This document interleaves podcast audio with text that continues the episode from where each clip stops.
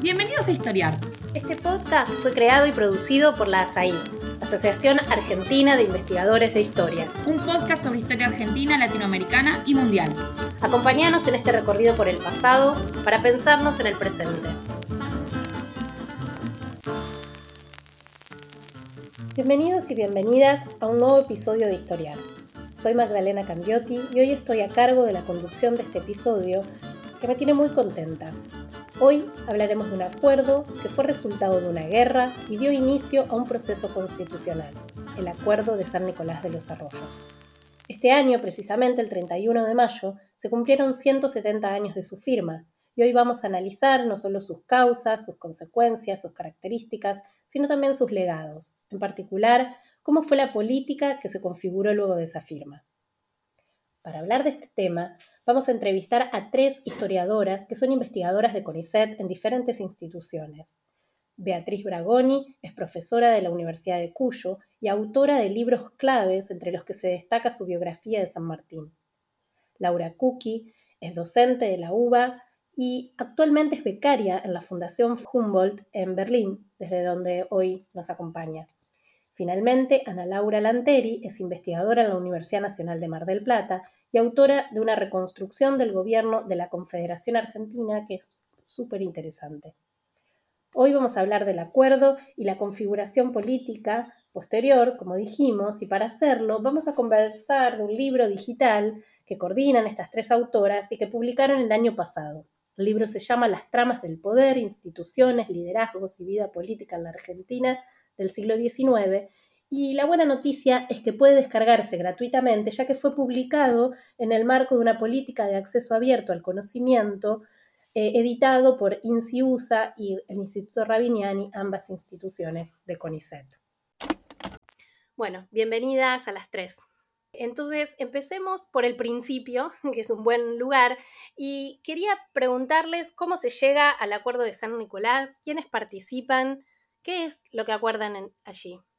Bueno, buenas tardes. Em, bueno, no es original comenzar diciendo que el acuerdo fue un hecho bisagra en relación con el devenir histórico. Como señalaba Magdalena recién, con la batalla de Caseros, Rosas eh, fue derrotado y caía también el orden político de la Confederación, nacido eh, con la crisis de 1820 y sellado a partir de 1831,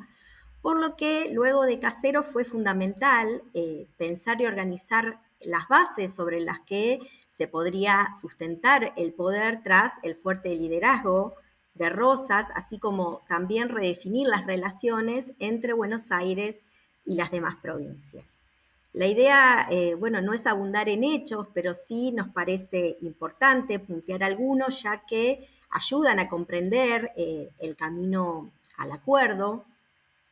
Y entre las acciones que Urquiza ensayó hubo algunas claves vinculadas tanto a Buenos Aires como al conjunto de las provincias. En Buenos Aires, por ejemplo, nombró a un gobernador interino, Vicente López y Planes, que tenía una larga eh, trayectoria pública y contaba también con el beneplácito porteño general, y si bien eh, López y Planes buscó dar muestras de diferenciación con Rosas, tomando medidas como la restitución de la libertad de imprenta o la reactivación de la sala de representantes, el malestar fue creciente y eh, en abril, por ejemplo, en las elecciones eh, de esta sala que había sido reactivada, ganó una lista opositora a Urquiza y aunque también se ratificó a López en el cargo, en el marco del acuerdo, como veremos eh, después, fueron eclosionando eh, tensiones.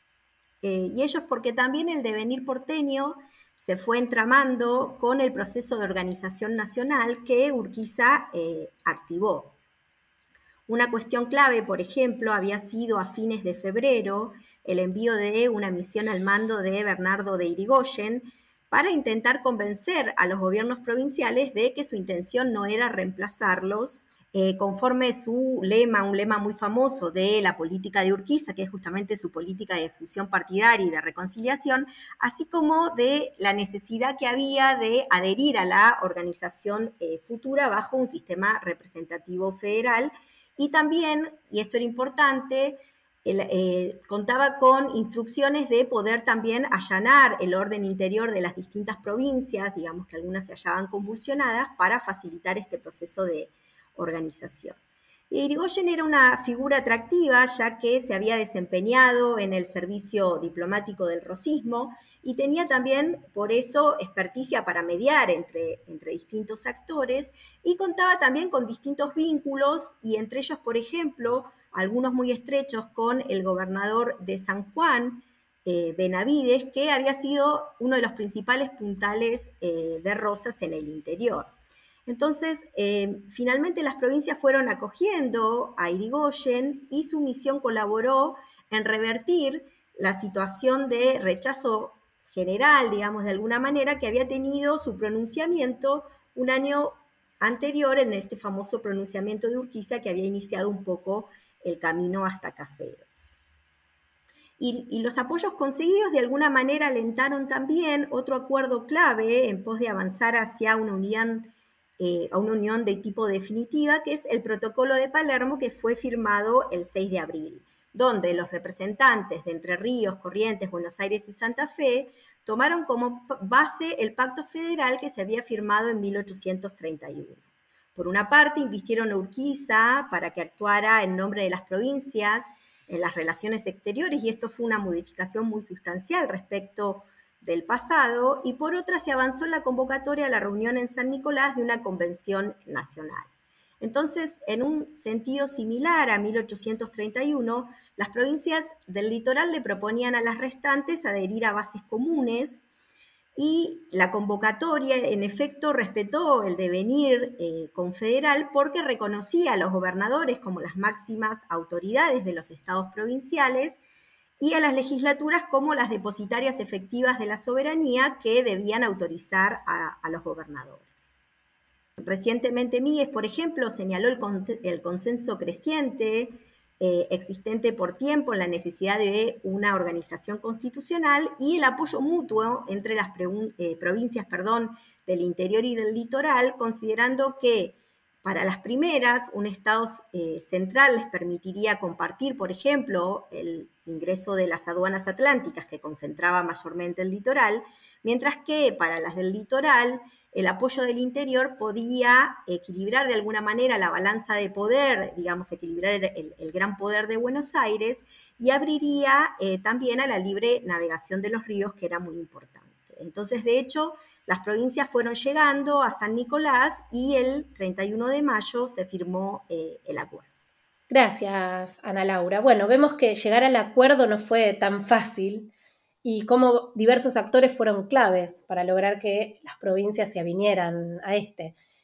Quería preguntarte entonces cuál fue la reacción finalmente de las distintas provincias a lo acordado por sus representantes y en particular si podríamos hablar sobre el proceso de divorcio, digamos, que siguió entre Buenos Aires y la Confederación. Bueno, antes de, arrancar con eso, eh, me interesaría señalar muy brevemente eh, que, bueno, las provincias eh, llegan a firmar el acuerdo, no todas, hoy contamos con un mapa bibliográfico bastante importante que, nos permite ver las, situaciones provinciales y cómo atravesaron la coyuntura entre el pronunciamiento y, y los sucesos posteriores a caseros y los representantes de digamos, eh, Catamarca delegó su representación y las provincias de Jujuy, eh, Salta y Córdoba se unieron luego al acuerdo de San Nicolás. Em, y eh, puntualizar también em, que Buenos Aires rechazó este acuerdo porque encontró muy lesivas, digamos, las consideraciones y los términos que éste expresaba em, porque justamente su, articulado tenía, daba fuertes atribuciones, digamos, luego de ensayar distintos borradores y, propuestas, el acuerdo eh, dio, eh, por alguna, de alguna manera, digamos, eh, sentó las bases de un gobierno provisional y por otro lado habilitó al Congreso Constituyente que finalmente sancionó perdón, la Constitución Nacional. Entonces, los fuertes poderes dados a Urquiza, así como algunas eh, medidas concretas que tenían que ver con eh, eh, la, libre circulación de mercancías, la representación equitativa, igualitaria, digamos, que tendrían en el Congreso Constituyente, esto es sin, considerar la cantidad de población de las distintas provincias y otras cuestiones, fueron haciendo eh, Buenos Aires tomara justamente, como decía, como muy lesivo este proyecto y justamente en la legislatura eh, hubo un conflicto muy importante porque, a diferencia de los restantes gobernadores, López no había pedido autorización eh, entonces, no solo se le criticó ese aspecto, sino que también en, unas jornadas muy famosas, que son llamadas las jornadas de junio, lo que sucedió es que, eh, como decía, se rechazó el acuerdo y fundamentalmente los argumentos eran que a Urquiza se le daba una cantidad de atribuciones que eh, hablaban, digamos, que o acercaban a un despotismo, que justamente era lo que se buscaba terminar o se, o se asociaba con la figura de Rosa. Em, y, en relación a esto, eh, es interesante eh, recuperar entonces que el acuerdo en tanto efeméride evoca un problema central de todo el siglo XIX, eh, que son las relaciones entre Buenos Aires y las demás provincias y su integración en una nación, ¿no? Entonces, el proceso de divorcio, como, como preguntabas Magdalena, fue muy complejo y es mucho más largo de lo que por ahí eh, podría resumir, pero digamos, tras el acuerdo de San Nicolás, la situación en Buenos Aires se tensó mucho más y eh, López y Planes eh, renunció luego del, rechazo de la legislatura y Urquiza precisamente se amparó en el acuerdo para cerrar la sala de representantes y también desterró a los principales opositores y repuso a López en el cargo.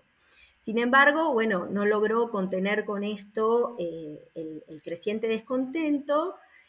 y em, a la vez ensayó otras alternativas a las eh, dadas luego de Caseros y, por ejemplo, eh, tomó un poder más efectivo sobre Buenos Aires, ya que luego de una nueva renuncia, y esta vez definitiva de López, em, directamente decidió él mismo asumir la gobernación eh, por lo cual, esto fue tomado como muy, em, digamos, grave para varios sectores, de bueno, para los sectores dirigentes de Buenos Aires, que aprovecharon que justamente Urquiza se fue a eh, Santa Fe para hacer, eh, digamos, al, Congreso, para, para participar del Congreso constituyente y se alzaron en la famosa revolución del 11 de septiembre, por el cual eh, Buenos Aires, digamos, de, eh, alguna manera, eh, digamos, decisivamente se separó del resto de la Confederación y también em, este acto se selló con, por ejemplo, el retiro de los poderes de los, diputados de Buenos Aires que ya habían sido electos para participar del Congreso. Este proceso es mucho más largo, pero bueno, em, la secesión porteña de alguna manera con la revolución del 11 de septiembre eh, ya se, digamos, quedaría más en claro que el camino a seguir sería Buenos Aires por un lado y las restantes provincias eh, que se integraron en la Confederación por otro. Y esto se hizo eh, más evidente ya que Urquiza fue mucho más exitoso porque en mayo de 1853 se logra sancionar la Constitución Nacional. Entonces, este pacto constitucional es sumamente interesante y es un poco eh, eh, justamente por lo cual se,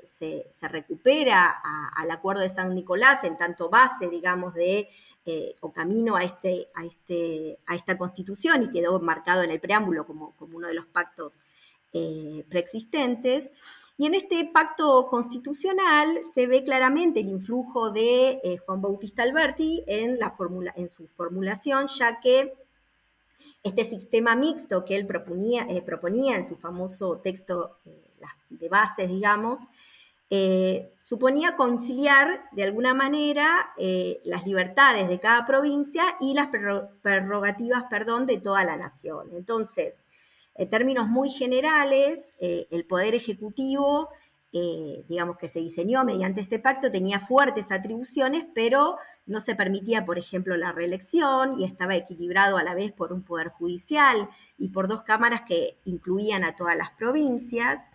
Y esta federación entonces se amalgaría, eh, amalgamaría perdón, a, futuro por la delegación eh, en el poder nacional de ciertas facultades por parte de los gobiernos eh, provinciales. Y bueno, también la Constitución incluyó un conjunto de libertades civiles amplias y de propiedad y eh, postuló eh, la igualdad de los habitantes ante la ley. Entonces, este pacto constitucional es muy importante porque un poco eh, lo que vamos a conversar después tiene que ver con cómo la implementación de ese pacto, digamos, era, una, era un proyecto que proponía serios desafíos a futuros y que a futuro justamente se fue implementando y, digamos, matrizando en distintas situaciones. Entonces, esta Constitución Nacional puso además en tensión a Buenos Aires y que también tenía que definir de alguna manera su condición y eh, Buenos Aires decide sancionar su propio eh, texto constitucional. Y bueno, las relaciones entre eh, Buenos Aires y la Confederación son sumamente complejas y, difíciles, digamos, de, de resumir, ya que transitaron por distintos momentos conflictivos y pacíficos y eh, se ensayaron en distintas estrategias diplomáticas, económicas, políticas, militares, eh, tanto por parte de Buenos Aires como la Confederación en esta lucha por obtener eh, la unidad y la supremacía nacional, pero por ahí en relación a los acuerdos y al libro que nos convoca en este podcast, resulta interesante eh, señalar las negociaciones abiertas a finales de la década, cuando tras eh, el triunfo de la Confederación en la batalla de Cepeda en octubre de 1859, eh, se, firma un pacto muy famoso, que es el pacto, se conoce como el Pacto San José de Flores, em, que pautó la incorporación de alguna manera de Buenos Aires al conjunto de las provincias. Y entre otras cuestiones, postulaba, por ejemplo, la necesaria nacionalización de su aduana, y a la vez se le da la posibilidad a Buenos Aires de eh, eh, proponer las reformas a la Constitución de 1853. Y entonces el, capítulo de Mariano Aramburo, que es el primer capítulo del libro eh, que coordinamos, de alguna manera justamente representa los efectos de ese rechazo de Buenos Aires del Acuerdo de San Nicolás Em, en tanto propone, digamos, eh, o, su argumento central es ver cómo el peso de la experiencia eh, vivida desde 1852, esto es desde la, desde la secesión, esa experiencia autonómica de Buenos Aires, resulta sumamente importante a los fines de explicar la postura que tuvo justamente Buenos Aires en este momento de reforma de la Constitución eh, nacional, así como también el accionar que trazó en las siguientes décadas, eh, porque de hecho tras eh, la, digamos, la victoria sobre, finalmente esto se revirtió, digamos, lo que venía señalando, y tras la victoria definitiva de Buenos Aires sobre la Confederación en la batalla de Pavón en diciembre de 1861, justamente eh, eh, Aramburu argumenta que la provincia continuaría disputando los alcances y los límites de, la autoridad nacional en, su jurisdicción y también de la provincia en el proyecto nacional, utilizando esos conceptos y experiencias eh, que habían em, vivido los actores en los años de autonomía, de este Estado autónomo. Ana, Laura, venías hablando de eh, cómo se dio esa reincorporación, cómo eh, Urquiza había tenido un, logro o un éxito con lo bien que le fue con la constitución, ¿no? Y cómo terminó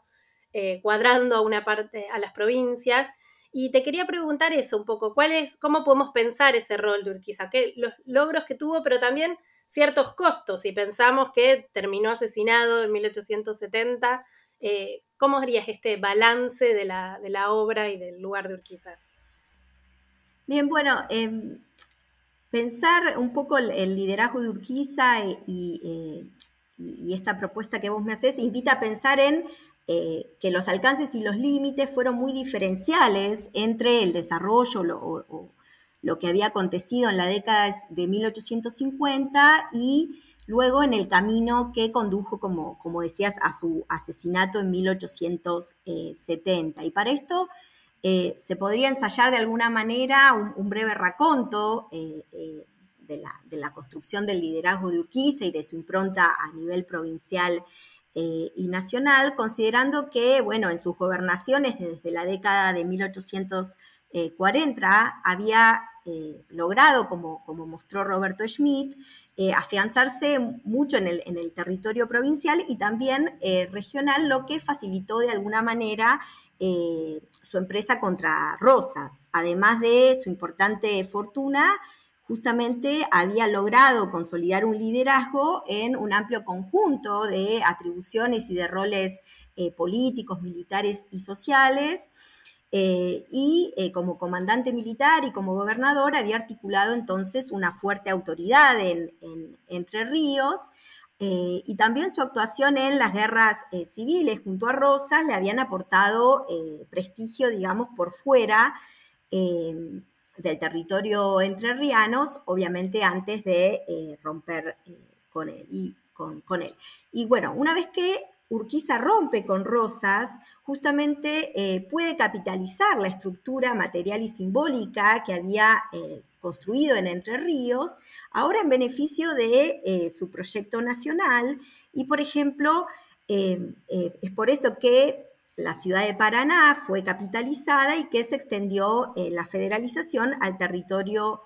provincial, buscando con esto, obviamente, entre Urquiza, hacerse de los recursos y de las relaciones que tenía allí. Entonces, luego de asumir su presidencia, cuando se constituyen los poderes públicos, luego de la sanción de la Constitución Nacional,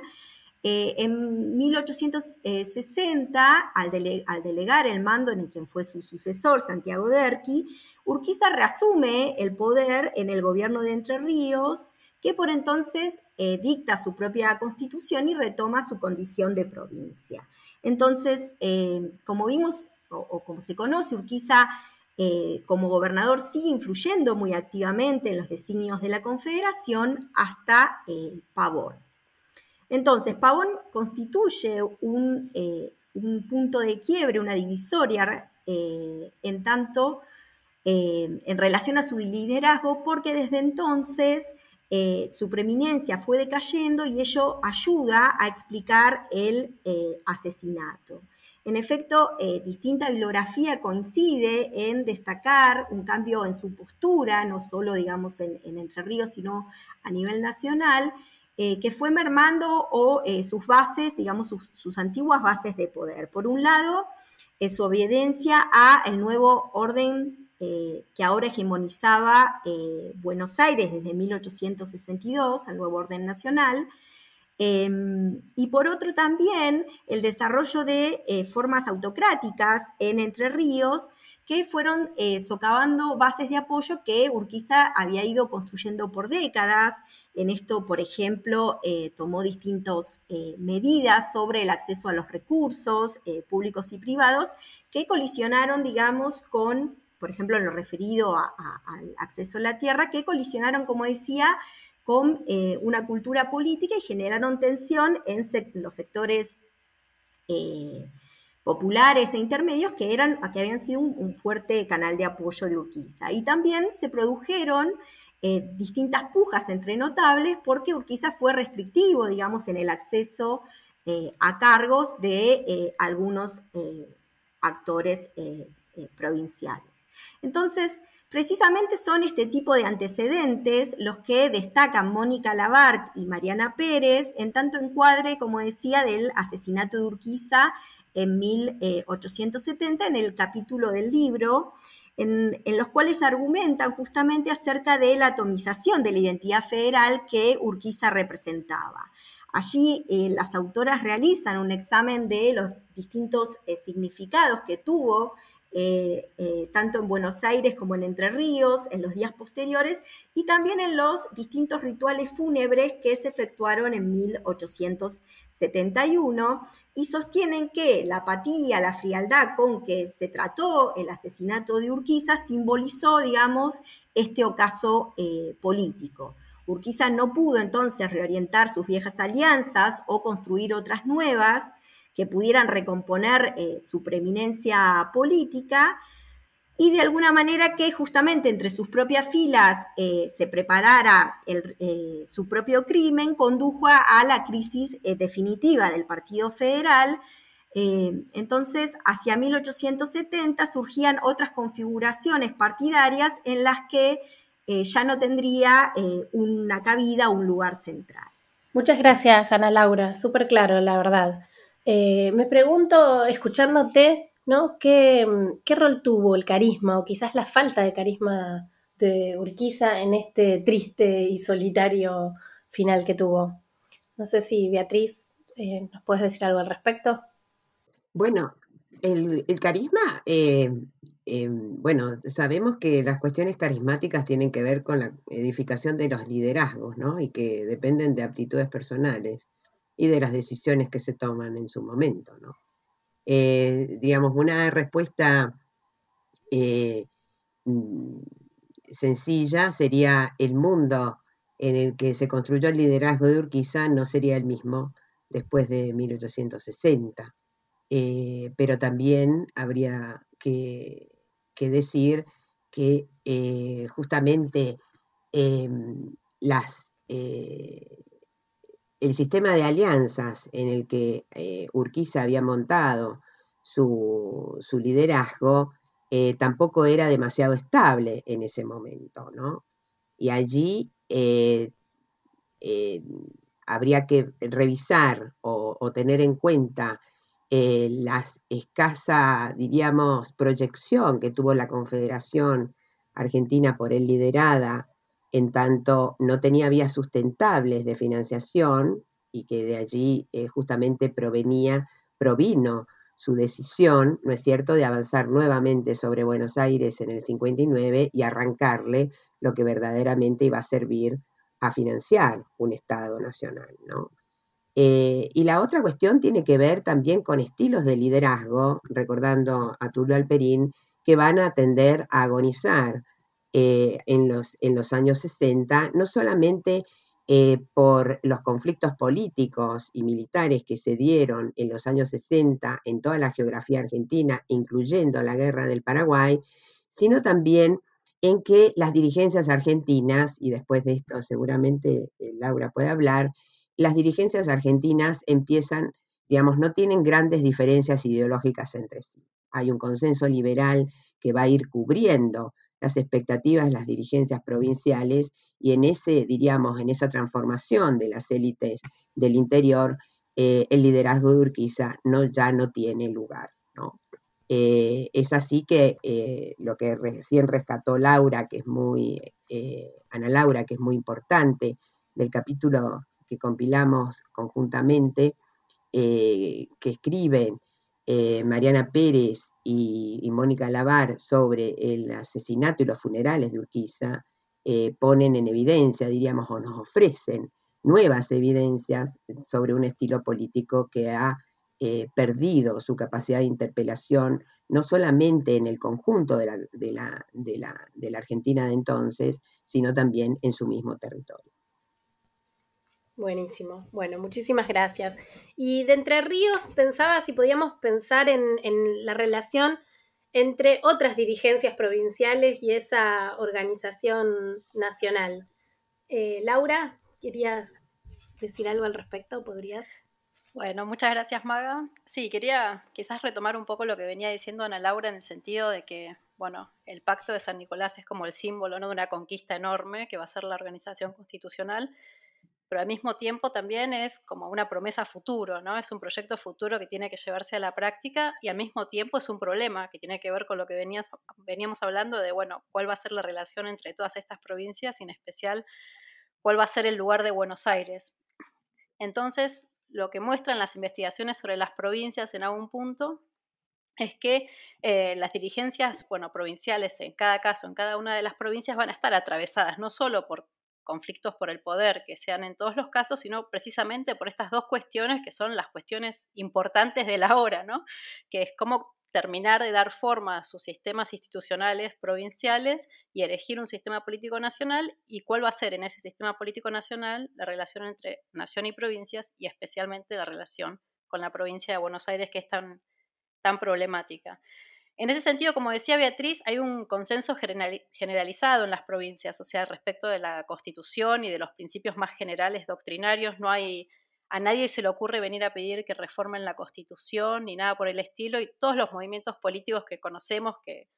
atraviesan la geografía nacional toman la constitución como bandera. Entonces, la constitución es eh, un punto de partida aceptado por todos, pero esto no resuelve todo, y estos dos problemas de cómo ponerla en funcionamiento y cómo se va a resolver en la práctica el lugar de Buenos Aires, un poco dinamizan, digamos, las políticas en las provincias en las décadas siguientes.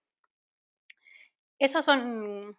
cuestiones que parecen abstractas, pero que no son tan abstractas. No significa simplemente que aceptar una constitución, bueno, ya estamos todos de acuerdo, sino que hay que establecer leyes que regulen en la práctica cómo funciona la, división de poderes, el régimen federal, cuándo puede el gobierno nacional eh, intervenir las provincias, cuál va a ser el régimen electoral y otras cuestiones que no figuran en la carta. Bueno, y todas esas cuestiones obviamente no solo generan disensos, sino que habilitan diferentes prácticas formales, informales y formas de intervención que van a dinamizar la política también en las provincias.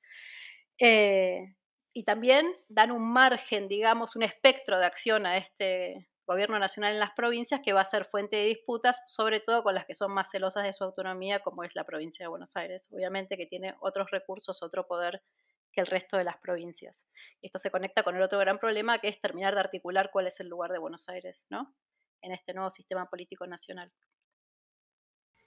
Sí, todo eh, un desafío. Y, esas provincias, o sea, también tenían como una activa vida interna, ¿no? Y me, preguntaba eh, cómo funcionaba la política en esas provincias y cuáles eran las principales cualidades de esos políticos. Bueno, sí. Hay a veces algunas, ¿no? A veces imaginamos que las políticas en las provincias son más bien estáticas, digamos, ¿no? Que están dominadas por oligarquías provinciales o por gobiernos de familia donde no pasa mucho y que contrastas en ese sentido con otros espacios eh, como la ciudad de Buenos Aires que efectivamente contrastan, pero bueno, esa mirada es un poco engañosa, digamos, respecto de cómo funciona efectivamente la política en las provincias por varias razones. Por una parte, porque eh, no hay gobiernos todopoderosos, gobernadores todopoderosos que manejen las provincias como feudos, lo que han mostrado las investigaciones sobre las provincias en las últimas décadas y que también aparecen en las obras que componen este libro, en el trabajo de Ana Laura sobre San Juan, de Beatriz sobre Mendoza, eh, de Luciano Nicola Pelo sobre Córdoba y María José Navaja sobre Tucumán, es que todos estos liderazgos están limitados, por llamarlo de alguna manera,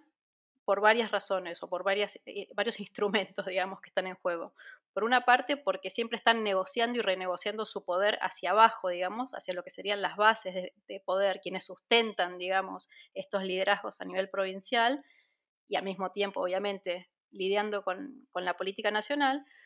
Por otra parte, también porque las instituciones, o sea, las, provincias también están poniendo en juego, reformando sus sistemas institucionales que establecen límites muy claros a lo que puede ser eh, un crecimiento desmedido, digamos, de los gobernadores, que en, ninguna medida van a ser en esta etapa nada parecido a lo que conocemos de la etapa anterior, como un Rosas, un Urquiza, ¿no? un Alejandro Heredia, eh, que tienen otros perfiles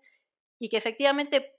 parte de esa transformación que vemos en la figura de los gobernadores, como muestra Beatriz en, su capítulo, tiene que ver con una transformación más global en qué es ser un político de provincia, digamos, en esta etapa, que es lo otro que me preguntabas.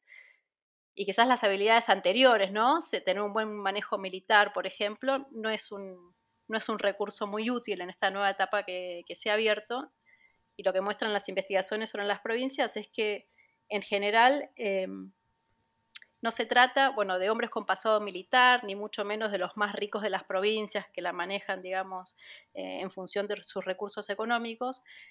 que un elemento muy importante, obviamente, con las variaciones que va a traer que las provincias son distintas, digamos, y que tienen, ¿no? Eh, sus particularidades, pero en general lo que muestra esta etapa es que lo que está eh, lo que te brinda las herramientas para ser un político, digamos, eh, que se pueden manejar en esta nueva etapa, tiene que ver con la formación intelectual, con la sociabilidad cultural adquirida en la, universidad o en otros espacios que tienen que ver quizás con la actividad económica, pero donde se, eh, se ensayan, digamos, destrezas y habilidades que son útiles a la hora del ejercicio de la administración, eh, del ejercicio de puestos menores en la justicia, lo que sea, y donde al mismo tiempo, a través de ese ejercicio, se van adquiriendo otras habilidades para tener luego trayectorias públicas más, más estables o más profesionales de más largo plazo. En ese sentido hay un cambio, digamos, en los líderes, las provincias, de lo que veníamos viendo anterior, en la etapa anterior y esta etapa, ¿no? Y de, esos líderes, eh, pensaba en dos líderes que, que, emergieron y que tienen una rica historia de política provincial y después de proyección eh, nacional como Roca y Juárez Selman, que, son dos de, las figuras que analizan en el libro, que, donde de paso aprovecho, me parece que esta cuestión que decías de iluminar la vida política de las provincias eh, es, central y ayuda a desporteñizar, desbonarencizar el, relato nacional, ¿no? Que conocemos a la perfección esos líderes eh, bonaerenses y no lo de las provincias y es algo que desanda bien eh, el libro. Entonces me preguntaba, este, ¿qué, rol desempeñaron, por ejemplo, Roca, Juárez Selman, sus, trayectorias provinciales y qué rol tuvieron en su proyección después eh, nacional? Sí, las trayectorias de Roca y de Juárez Selman son interesantes, bueno, en un punto porque permiten hacer la trayectoria de las provincias a la nación o pensar cuáles son las conexiones, ¿no? En el sentido inverso de cómo habitualmente se analizaba este proceso y que Beatriz junto con Eduardo Míguez en aquel libro nuevo orden político nacional, no hablaban, bueno, pensar, volver a mirar este proceso de la periferia, digamos, al centro. Estas figuras, por una parte, permiten hacer ese ejercicio de ver cómo se construye localmente el poder y luego se proyecta a nivel nacional, y al mismo tiempo permiten pensar como el periodo siguiente, digamos, a lo que decían recién Beatriz y Laura, después de la crisis final del federalismo, cómo se recomponen digamos, los núcleos de poder en las provincias, qué va a surgir de ahí luego de esa crisis final, ¿no? Y me parece que ahí hay como varios caminos que los capítulos del libro en particular, pero también, bueno, la historiografía eh, sobre las provincias en general está como mostrando que es, bueno, diferentes capas, digamos, que se van construyendo de lo local a, lo nacional, por llamarlo de alguna manera. Por una parte, viendo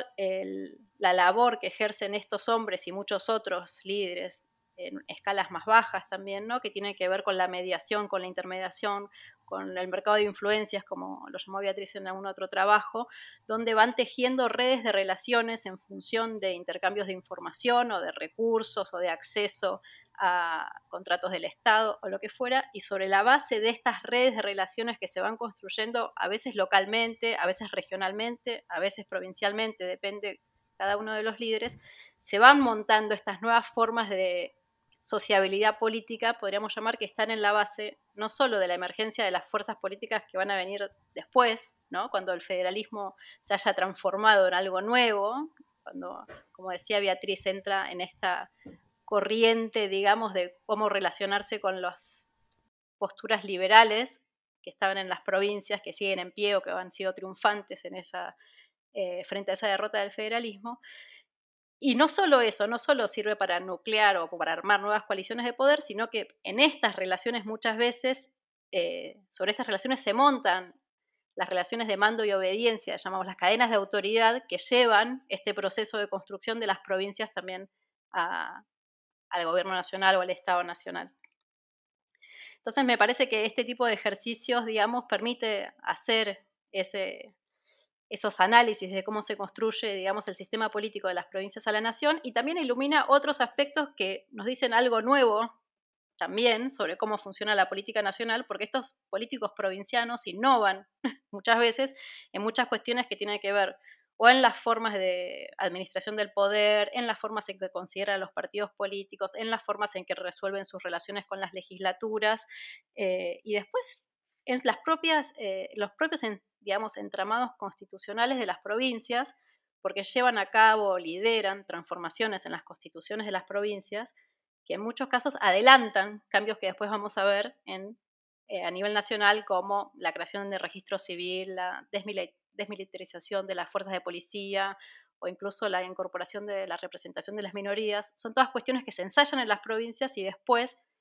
se, proyectan a nivel nacional. Entonces, partir o poner el foco aquí me parece que también permite iluminar esa, esa otra dinámica. Este ciclo de reformas que están iluminando ahora los nuevos estudios sobre las provincias nos dan también una visión un poco más robusta y más nutrida sobre qué es el reformismo del fin de siglo, que no, tiene que ver simplemente con las discusiones que se dan eh, a nivel de las transformaciones en, la legislación nacional o solo en, en la capital de la nación, sino que también tienen un parte un impulso en las provincias que al mismo tiempo exportan unas a otras ideas, instituciones, reformas, que se están mirando a ver qué están haciendo y cómo cada una está resolviendo en la práctica, eh, digamos, los desafíos que ha impuesto la Constitución. Buenísimo. Sí, y la, Ana Laura, ¿qué querías agregar? No, solamente algo muy breve, señalar que también esto en los 50 había sido de alguna manera así, porque eh, justamente en el, eh, las provincias ensayaron sus constituciones, y esto era un mandato de la Constitución Nacional, que la reforma del 60 justamente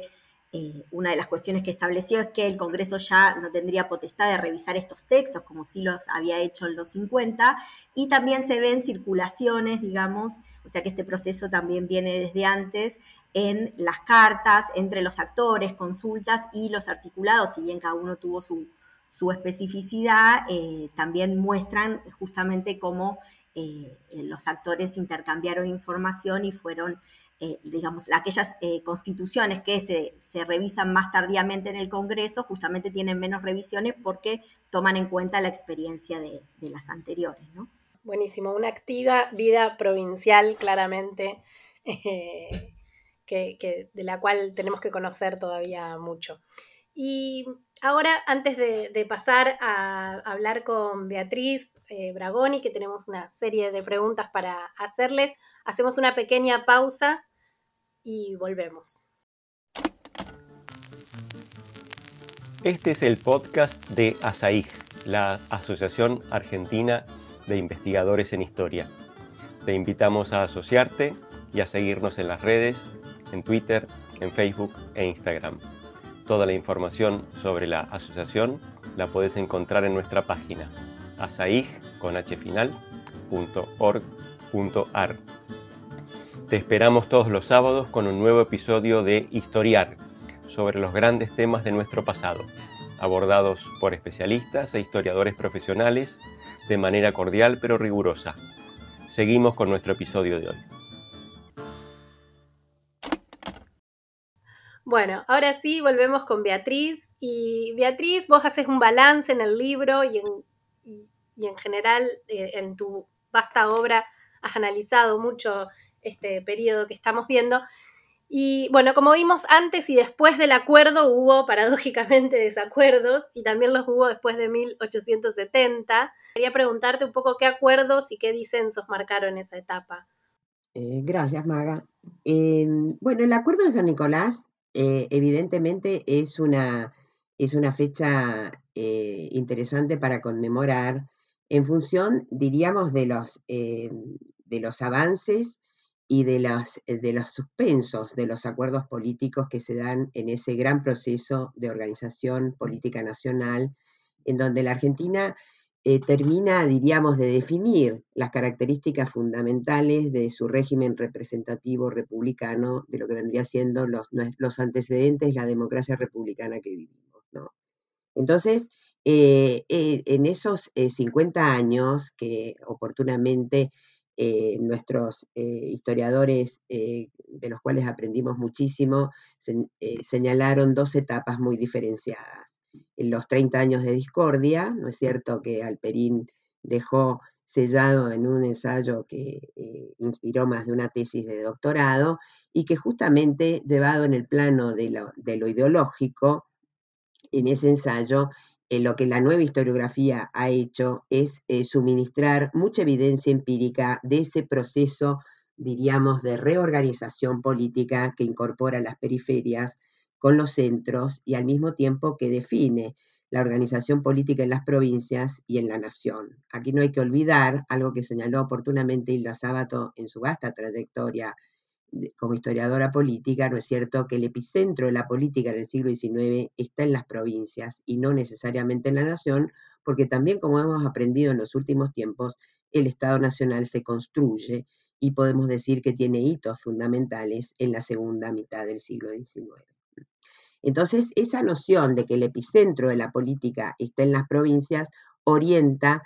eh, la, eh, diríamos, verificación del proceso de construcción de institucionalidad y eh, atendiendo también a una cuestión muy importante que es la tensión siempre prevaleciente entre las normas y las prácticas políticas. ¿no? Y es ahí en donde justamente para pensar en términos de acuerdos y en términos de desacuerdos, también tenemos que tener en cuenta las características de una cultura política que eh, tiene algunos, diríamos, nudos fundamentales. Eh, y entre esos nudos fundamentales hay, diríamos, como eh, estilos políticos rivales que mostraban, de alguna manera, mirado el proceso desde fines del siglo XIX, un estilo político que va a tender a agonizar. ¿Cuál es ese estilo político que, tiende, que, va a, agonizar? Es justamente el que vigorizó la formación del Estado Nacional y con un concepto que muchos hemos trabajado, que es el de la ciudadanía armada, ¿no? Y que el libro también recupera. Recupera desde las prácticas políticas y desde los actores que ponían en marcha esas nociones. Sabemos que hay una conflictividad política y social muy marcada en el siglo XIX y que eh, justamente esa ciudadanía armada tiene, diríamos, su, su, se jalona desde el periodo de Urquiza, justamente, ¿no? Una cuestión que, que, Ana Laura también estudió muy bien, ¿no es cierto? Cómo la fuerza militar estaba descentralizada y el ciudadano en armas era un actor protagónico en función de que eh, justamente la ciudadanía se definía no solamente en el derecho del sufragio, sino en, la, cuestión de, la obligación patriota de, portar armas. Y ese estilo político podemos decir que está feneciendo ya hacia 1880, cuando justamente Carlos Tejedor, el gobernador de la provincia hegemónica, podemos decir, porque todo este proceso de organización nacional tiene que ver con la desigualdad enorme que hay entre las provincias. Hay provincias que tienen equipamientos administrativos y políticos muy robustos y hay provincias que tienen equipamientos administrativos, judiciales y, diríamos, capital humano diferente, ¿no? Y es en e, esa, la, tramitación de esa desigualdad er, se sintetiza en la edificación de un sistema federal, aún aceptando estas desigualdades, ¿no es cierto? Y ese estilo político que fenece es, justamente el que expresa Carlos Tejedor, ¿no? Él eh, escribió un libro en 1880, después de ser derrotado por las fuerzas de la nación, ¿no es cierto?, en donde bosquejó un concepto de federalismo defensivo, ¿no? Y eh, frente a un concepto distinto de federalismo, que es el, el federalismo centralizador, Esto definido por varios autores, entre ellos Natalio Botana, pero que van a marcar un antes y un después en eh, en la relación, ¿no es cierto?, de las provincias con la nación y sobre todo en el robustecimiento del Poder Ejecutivo eh, nacional como resultado y no como punto de partida. Y este proceso, diríamos, de fortalecimiento y descentralización es visible no solamente en la nación, sino también en las provincias. Y ahí agregaría un dato más. Esos estilos políticos también tienen que ver con algo que se va a hacer cada vez más evidente, que es la progresiva, lo que recién señalaba Laura, ¿no es cierto?, la progresiva profesionalización de las carreras políticas y al mismo tiempo la progresiva oligarquización en los poderes provinciales. Y una de las cosas que la nueva historiografía nos ha enseñado es que ese proceso de oligarquización es el resultado y no el punto de partida de la construcción de los sistemas políticos provinciales. Entonces, y ahí uno entiende mejor muchas veces cómo en la prensa,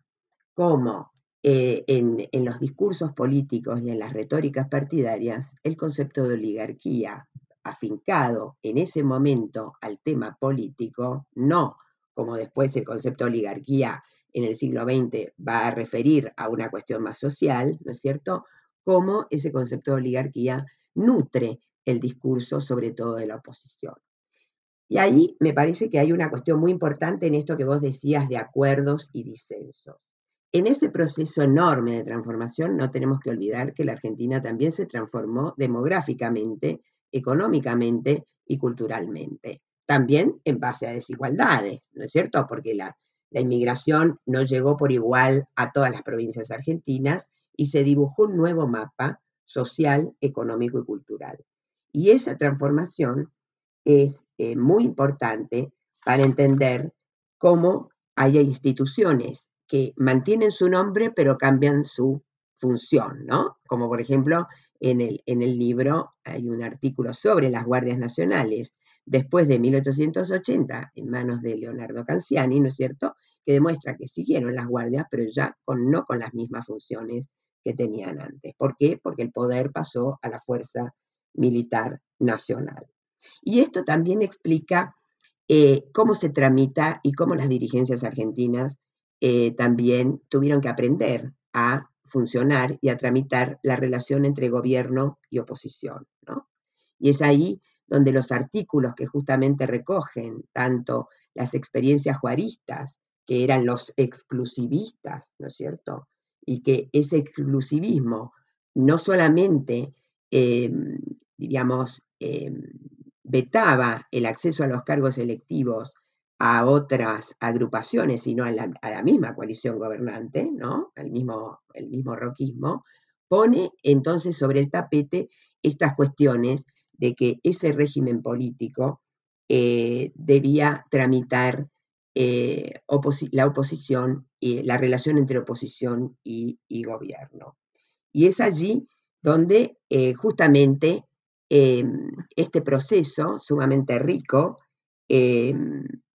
instala, diríamos, algunas coincidencias y dónde están las bases del acuerdo. El liberalismo, diríamos, impregna la mayoría de las agendas de las dirigencias provinciales, a excepción de los grupos, ¿no es cierto?, anarco-sindicalistas que empiezan a surgir a fines del siglo XIX. Pero el liberalismo sigue siendo el telón de fondo, eh, por lo tanto, el liberalismo en ese momento no está en jaque en, ninguna de estas dirigencias, eh, ni, ni, ni en las oficialistas ni en la oposición, ¿no cierto? Y entonces ahí hay tres cuestiones que eh, a nosotros nos parece importante destacar de esos estilos políticos que tienen que ver con tu pregunta sobre el papel del acuerdo y el desacuerdo. En realidad, en ese momento argentino, del cruz, y sobre todo el cruz del siglo, ¿no? Fines del siglo XIX, principios del siglo XX, hay, eh, digamos, consensos muy, eh, muy importantes en torno al funcionamiento del régimen representativo republicano. ¿no? no estamos en ninguna agenda política que pone en duda, digamos, las bases de ese sistema. ¿no? Las características de ese sistema son las que van a empezar a ser puestas en agenda en, al momento del centenario y en algunos casos antes, en función de que la sociedad se ha transformado y que el régimen político es vetusto y sus canales de representación y legitimación es vetusto en relación a la nueva sociedad. Y es ahí donde hay tres notas, podríamos decir, de una cultura política que dinamizaba esta relación entre acuerdo y desacuerdo. Por una parte, el exclusivismo político. ¿Por qué? Por la sencilla razón que por ese momento, es decir, hasta la reforma electoral de 1912, las elecciones, primero, el voto masculino no era obligatorio, sino que era optativo, podía ser público, ¿no es cierto? Y tercero, que no es un tema menor, no estaba a nivel nacional, ¿no es cierto?, la, representación proporcional aceptada como legítima, sino que el que ganaba las elecciones se llevaba todos los cargos, ¿no? Cosa distinta que lo que pasaba y como ofrece, ha ofrecido Leonardo Hirsch, ¿no es cierto?, en, una tesis muy reciente que ya publicó el libro, me parece, ¿no? Sí, sí, lo publicó.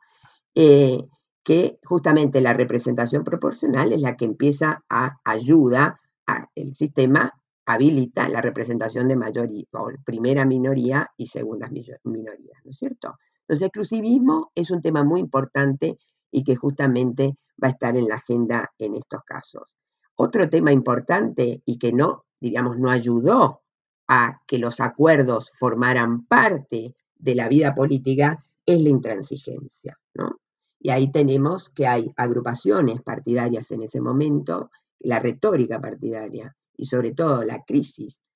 la tramitación de la crisis después de 1890, en donde los líderes de la Unión Cívica Radical plantean la intransigencia, frente a la negociación, diríamos, formar parte del gobierno, eh, termina por establecer una noción, diríamos, de negociación como una cuestión negativa a la vida política. Y ahí hay un tema realmente de enorme fecundidad para entender nuestras culturas políticas, que cuando aparece una instancia de negociación, para muchos es sinónimo de traición. ¿no? Y el tercer punto, que es común a todos y que cruza absolutamente nuestra cultura histórica y nuestra cultura política, es el personalismo, ¿no? Algo que no solamente, digamos, vigorizaba la política del Partido Autonomista Nacional, de los radicales, de los eh, progresistas, sino que también va a afectar a los nacientes partidos de izquierda, en donde el personalismo va, eh, diríamos, a enancar eh, y va muchas veces a ser un límite. Por una parte, un motivo de coagulación, esto que vos decías al principio, el carisma, un motivo de, coagular identidades políticas, pero al mismo tiempo un problema a la hora de pensar eh, la naturaleza y la fisonomía de las agrupaciones partidarias en un sistema, en nuestro sistema democrático. Wow. mucho para, pensar. Me parece súper interesante cómo eh, pensar cómo estos tres elementos que marcabas como una cultura política que se empieza a configurar en ese momento impactan fuertemente en las posibilidades de, construcción política hasta el día de hoy. Me parece eh, súper interesante. Y ya tenemos que ir cerrando este episodio que claramente era sobre el acuerdo de San Nicolás y mucho más allá, con muchísimos aspectos interesantes para seguir conociendo y pensando. Eh, pero me preguntaba, eh, Beatriz, si, si podías hacer un balance de la importancia de este tipo de conmemoración, en este caso del acuerdo. Bueno, eh, a mí me parece, eh, como dije eh, al iniciar, me parece muy importante, digamos, salpicar en nuestras efemérides patrióticas,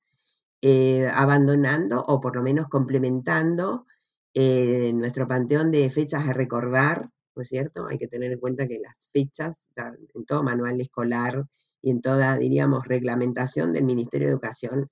tenía que ver con el papel de la historia, ¿no? Las fechas. Pero bueno, frente a ese énfasis en las fechas, los historiadores son los que nos interesamos por este tipo de cosas, eh, tenemos que, digamos, eh, hacer uso o aprovechar la fecha para complejizar sus abordajes y sus significados, eh, asumiendo que no son estáticos en el tiempo, sino que también tienen su historización.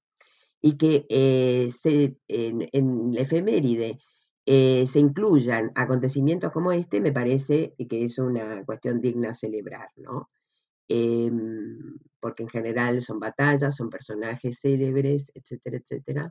eh, y eh, celebrar el acuerdo político, más allá de las implicancias, me parece que constituye un valor para nuestra cultura democrática. Bueno, muchísimas gracias Laura, Ana Laura y Beatriz por haber participado de este episodio. Muchísimas gracias a vos, Maga. Muchas gracias, Maga. Y a Said, por supuesto. Muchísimas gracias. Y la verdad que hemos aprendido un montón, ha sido un placer. Y, por suerte, como decíamos, bueno, en el caso del libro de las tramas del poder, eh, lo pueden acceder y está en, tiene acceso abierto. Y también les, para complementar o en diálogo con lo que estuvimos hablando, los invitamos a escuchar el episodio que en diciembre eh, eh, grabamos sobre precisamente el libro de Miguel, sobre los 13 ranchos, que fue nombrado aquí, y también en febrero sobre la batalla de Caseros, que es el preludio de las eh, cuestiones que estuvimos discutiendo hoy. También les, sugerimos que, les sugerimos que estén atentos a las actividades del Museo Casa del Acuerdo de San Nicolás, que con la coordinación de Ana Laura Lanteri, viene organizando una serie de actividades que, a las que pueden acceder remotamente. Es uno de los museos nacionales. Y finalmente, eh, y no menos importante, los y las invitamos a inscribirse en el nuevo curso de actualización que organiza la Asociación Argentina de Investigadores en Historia, ASAI, y que en esta oportunidad se denomina una aproximación a la historia reciente en Argentina Se trata de un curso virtual para todo público interesado, que eh, consiste en cuatro encuentros en los que en esta oportunidad seis historiadores que son socios de ACI abordarán distintos aspectos de la historia reciente. Ellos son Marcela Ferrari, Claudio Bellini, Hugo Bezzetti, cada uno de ellos dará una clase y luego en un conversatorio Marina Franco, Daniel Bovich y Fernando Devoto eh, conversarán en otra. Creo que es una oportunidad imperdible y toda la información la pueden obtener en las redes de la asociación. Nos despedimos y será hasta la semana próxima en que nos encontraremos en un nuevo episodio de Historiar, el podcast de Asai.